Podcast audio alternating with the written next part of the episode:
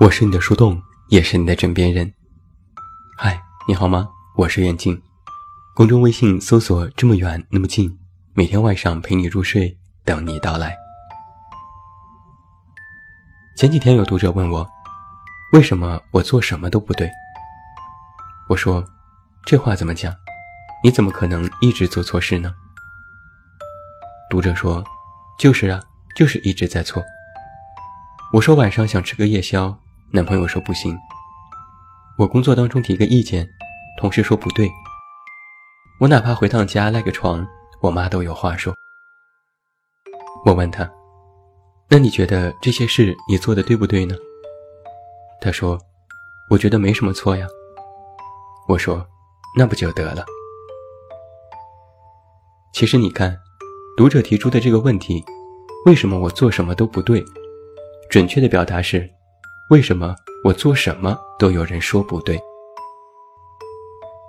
就拿我的公号来说吧，我写个爱情的，有人说我不爱看爱情的；我写个励志的，有人说都是鸡汤，没什么用；我写个话题的，有人说还是要多宣扬一下正能量。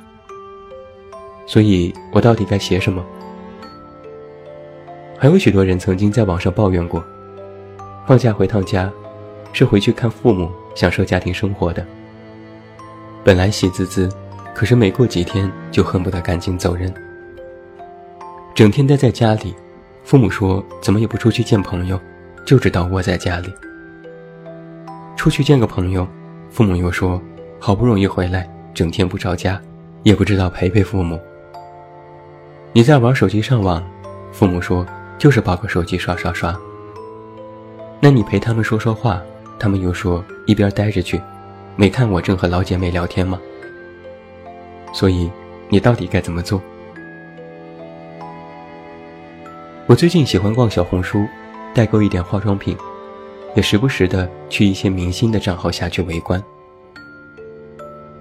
小红书有一票女明星给大家安利好用的产品，大明星一夜之间变成了网红。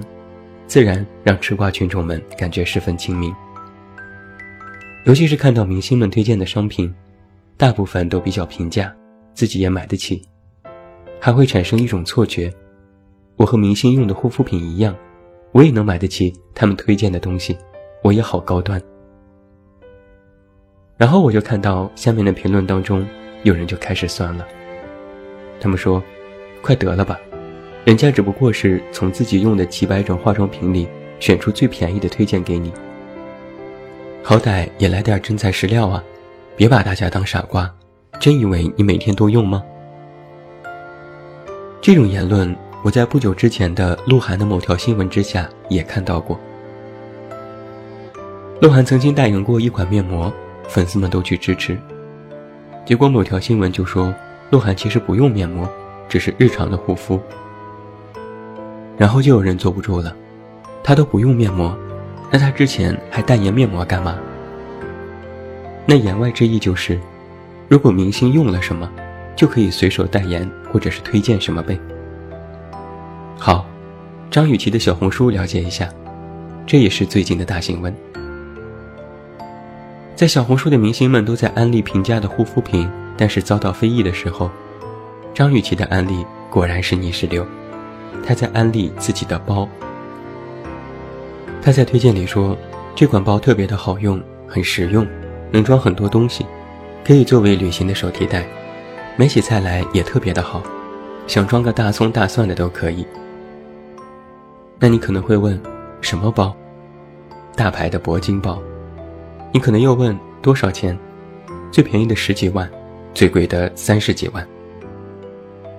拿着十几万的包去买菜。去装大葱和大蒜吗？天了噜！我如果有这么一个包，肯定每天擦十遍，放在家里最显眼的地方供起来。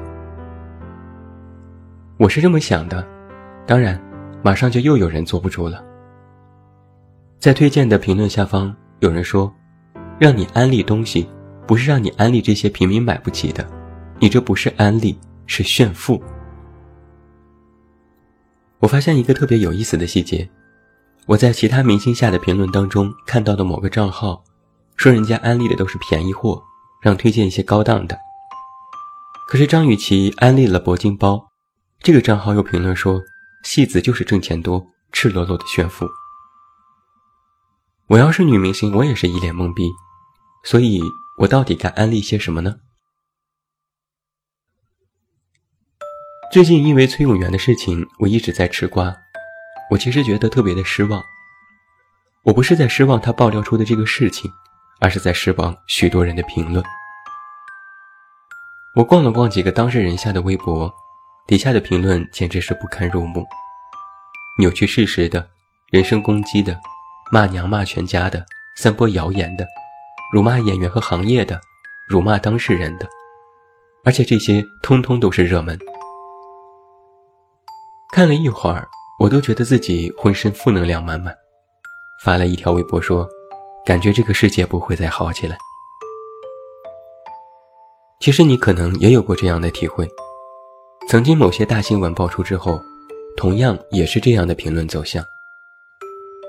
当事人如果是表态，就说是洗地；当事人如果不表态，就说是做贼心虚。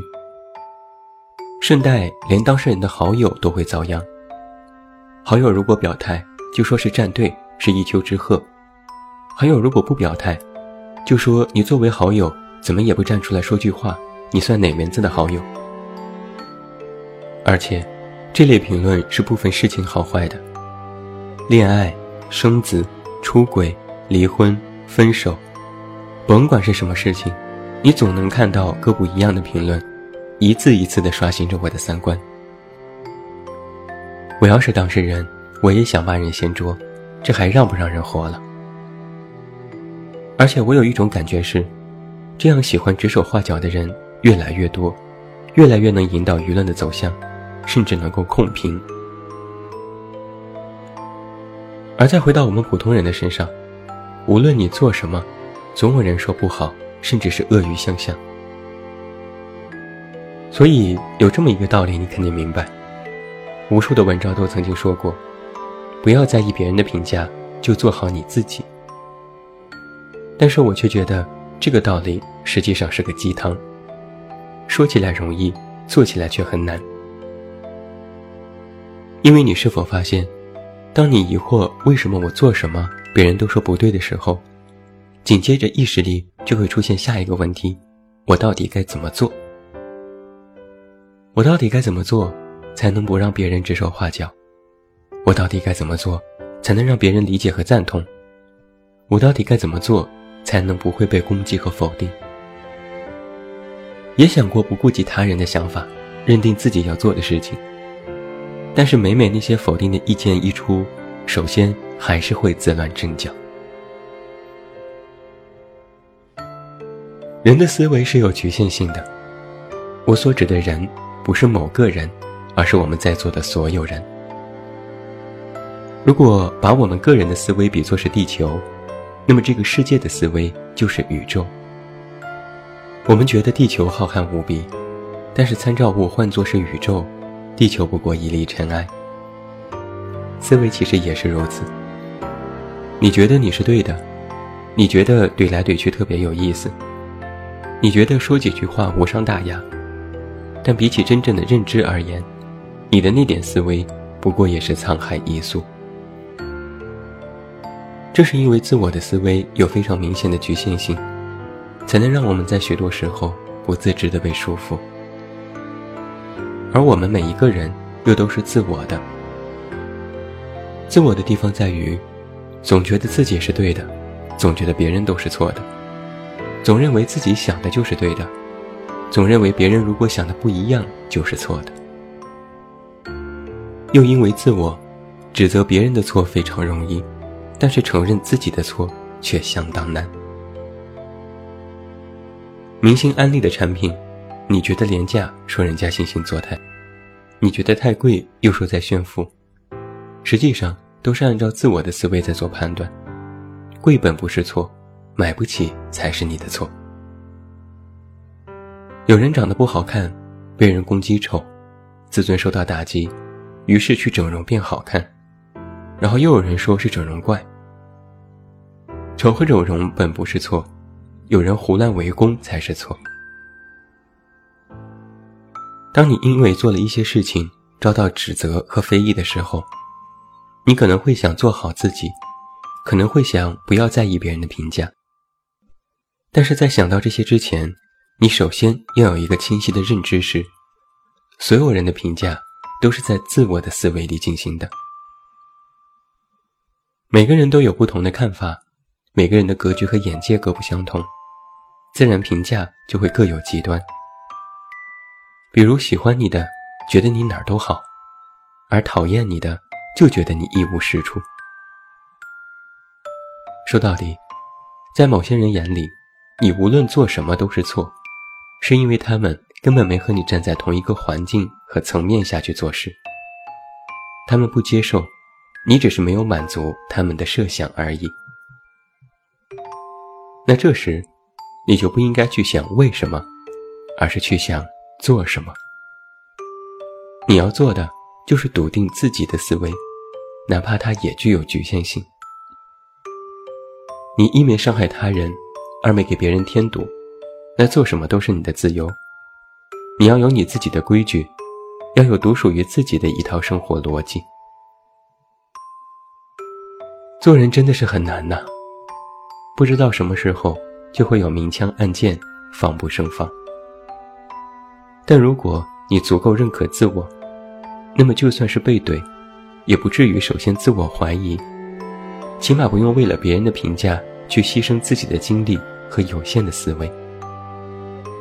毕竟，如果你真的过得足够充实，就根本没空去顾及别人的那些闲言碎语。最后，我觉得在这一点上，你可以学学我。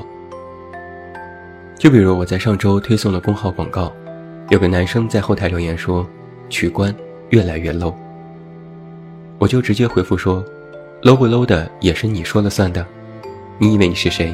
中央政治局吗？”取关也要通知，你以为你又是谁，Angelababy 吗？